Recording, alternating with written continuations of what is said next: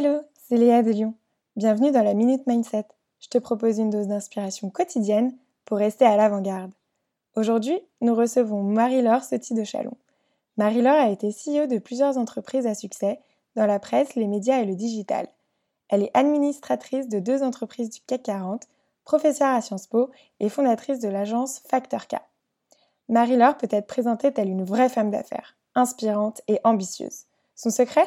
Vivre de ses expériences et de ses différentes rencontres, car la diversité crée la richesse. Bonne écoute Hello Marie-Laure, merci beaucoup euh, d'avoir accepté notre invitation. C'est un plaisir de t'accueillir euh, aujourd'hui pour la Minute Mindset. J'espère que tu vas bien. Bonjour Léa, merci beaucoup. Moi aussi, je suis contente de vous retrouver. Euh, tu as été recommandée notamment par Agnès pour intervenir dans, dans, dans, notre podcast et elle t'a cité notamment comme mentor euh, via votre expérience commune chez Au Féminin. Euh, à la suite de ça, du coup, j'ai fait quelques petites recherches. Je me suis un peu plongée dans des podcasts que tu as pu faire, des articles que tu as pu partager. Et, euh, et j'ai notamment une, une interview euh, euh, qui m'a euh, interpellée où tu parles d'une expérience qui a été très forte dans, dans ton parcours quand tu as été à la direction nord-américaine de Consodata au lendemain de la chute des deux tours à New York. Et je me suis dit Ça avait dû être très très dur. Et euh, en faisant le bilan un peu de toutes tes expériences, euh, t'es arrivé dans des postes de direction d'entreprise et je me suis dit que oui, certainement, euh, il devait y avoir des, événements très positifs et des événements très forts, mais aussi des événements très durs. Et, euh, et, du coup, ma première question, elle serait plutôt par rapport aux apprentissages et aux acquis que tu as pu en tirer de tout ça, et comment comment même avec euh, des, situations compliquées, on arrive toujours à aller de l'avant. Bah, d'abord, merci Agnès, parce que je suis très contente que tu cites Agnès, parce qu'Agnès est très importante pour moi, et, donc ça me, touche beaucoup. Euh, c'est évidemment une question difficile de, retracer euh, les, raisons qui, permettent de, réussir des choses. Euh, spontanément, tu parles de ce que j'ai considéré comme un échec, c'est-à-dire une, difficulté incroyable d'une entreprise qui euh, doit fermer, qui perd 50% de son chiffre d'affaires, qui a la bulle Internet qui éclate, dans un moment qui était un moment de guerre. Enfin, on est actuellement, on parle d'une période un peu de guerre, mais après, en septembre, la semaine à New York, c'était difficulté extrême. Euh, je ne crois pas qu'il faut avoir des échecs pour euh, réussir, mais, je crois qu'il faut avoir beaucoup d'expérience.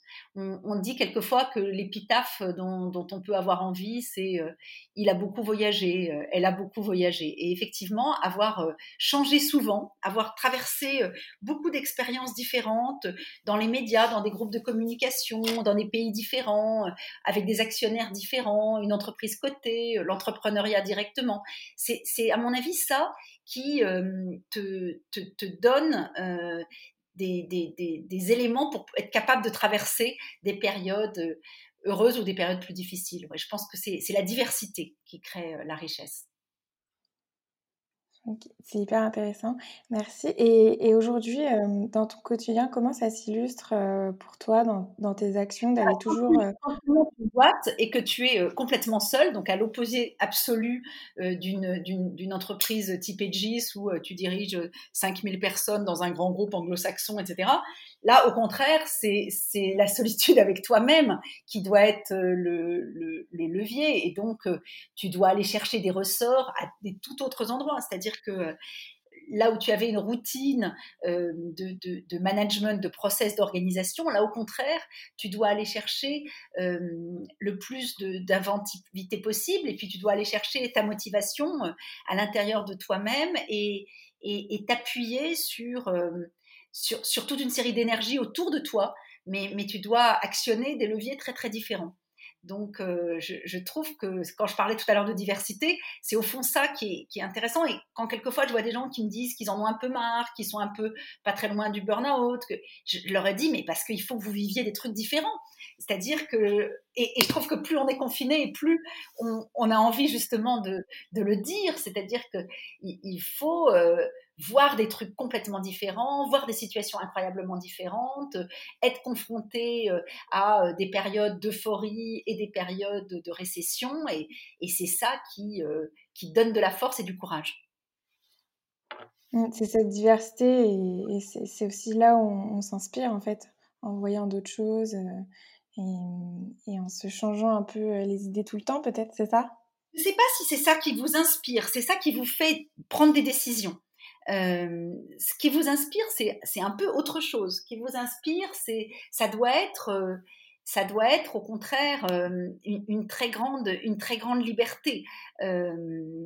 ça doit être d'aller chercher, d'aller chercher dans le vent, dans, dans, le, dans le souffle, chez les autres, chez des gens qui sont très différents de vous. C'est l'inspiration, c'est autre chose.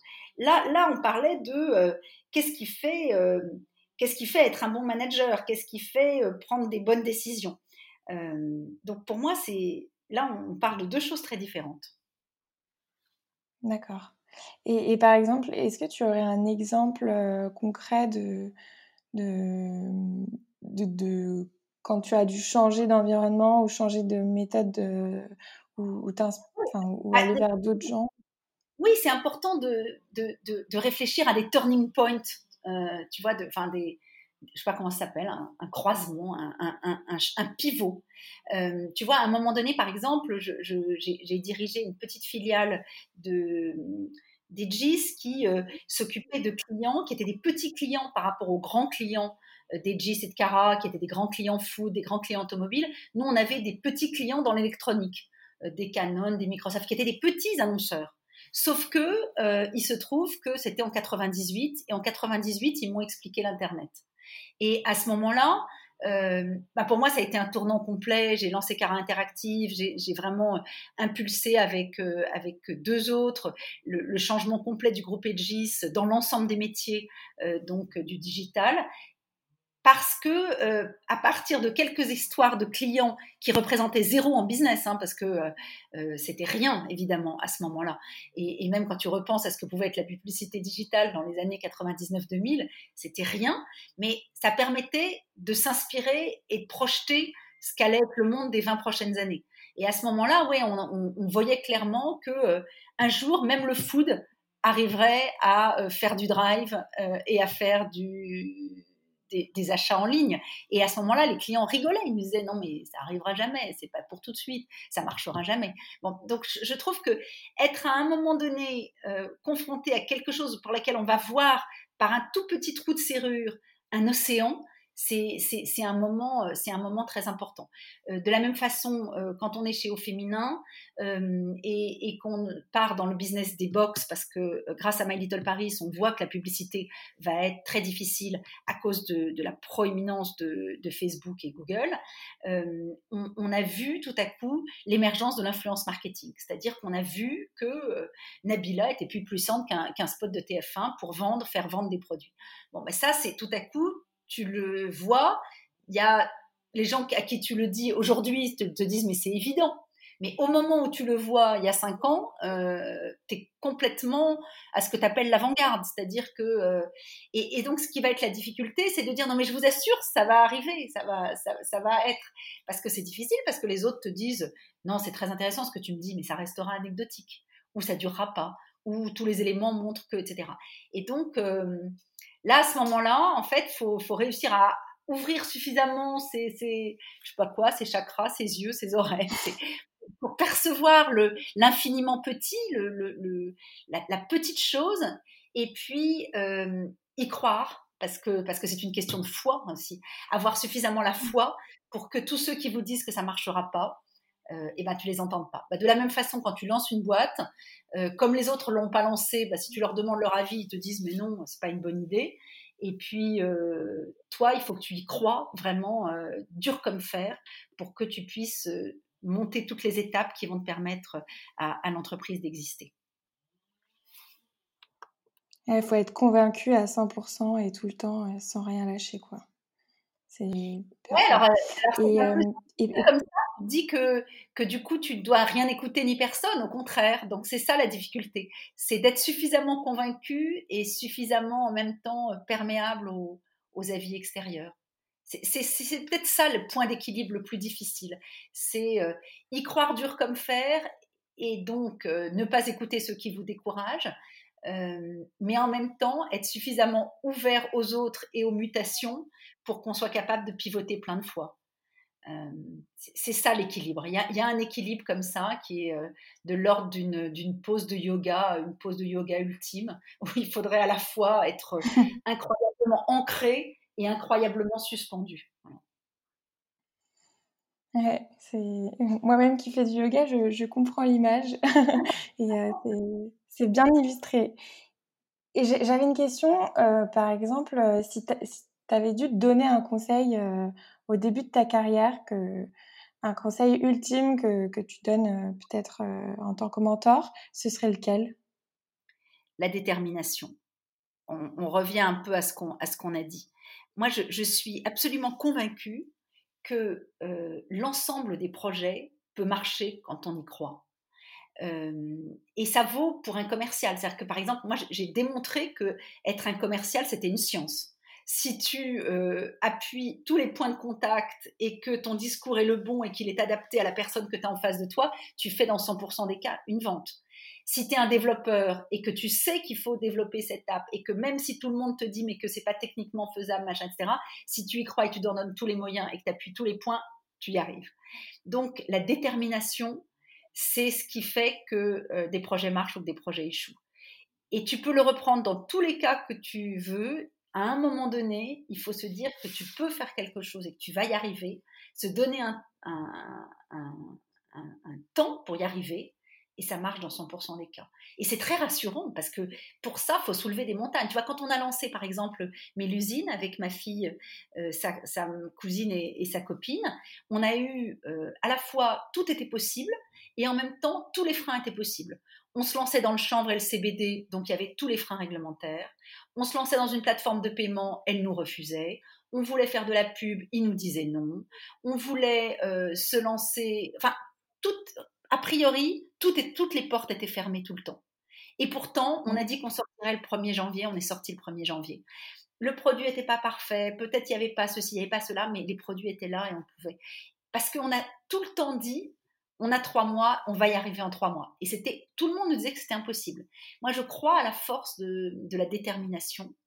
Euh, c'est ce qui marche d'ailleurs pour tous les projets, que ce soit pour les artistes, tout le monde leur dit qu'ils n'y arriveront jamais et ils arrivent c'est vrai en politique, c'est vrai, c'est vrai pour construire une maison, c'est vrai tout le temps.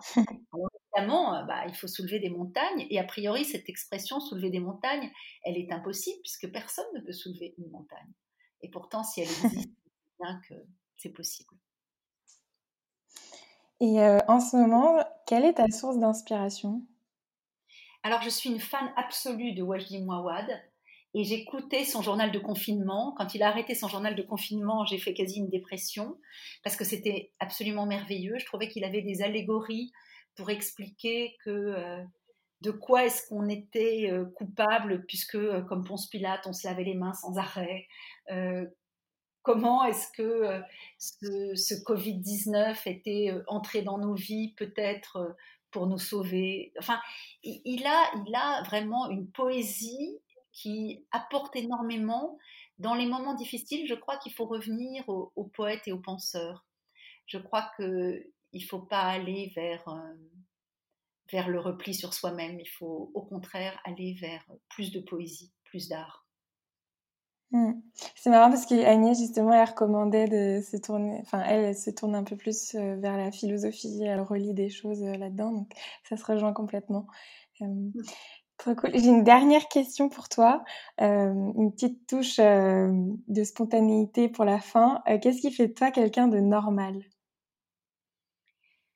Je cuisine mon pain tous les jours actuellement.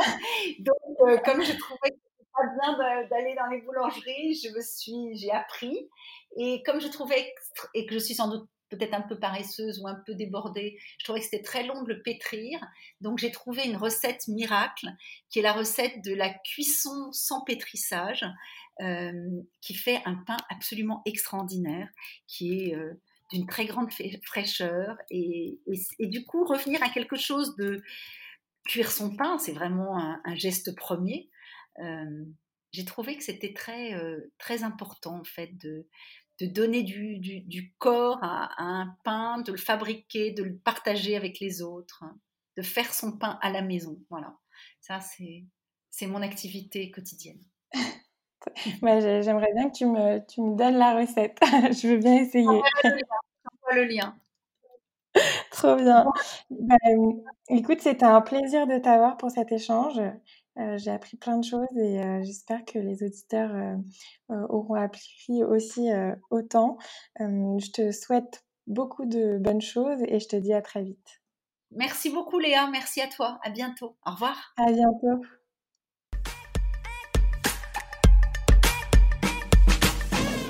Merci de nous avoir écoutés. Si tu as apprécié ce moment, n'hésite pas à remercier notre invité. Tu peux retrouver toutes les références de l'épisode dans la description. Je t'invite également à liker l'épisode sur ta plateforme d'écoute et à le partager si tu as été inspiré. C'était Léa Fauché en collaboration avec Coderzain pour la Minute Mindset, un podcast proposé par Lyon, l'école de l'ère entrepreneuriale. Si toi aussi tu veux rester à l'avant-garde, il ne te reste qu'une chose à faire, join Lion sur johnlion.co, j o n l i o n.co. À très vite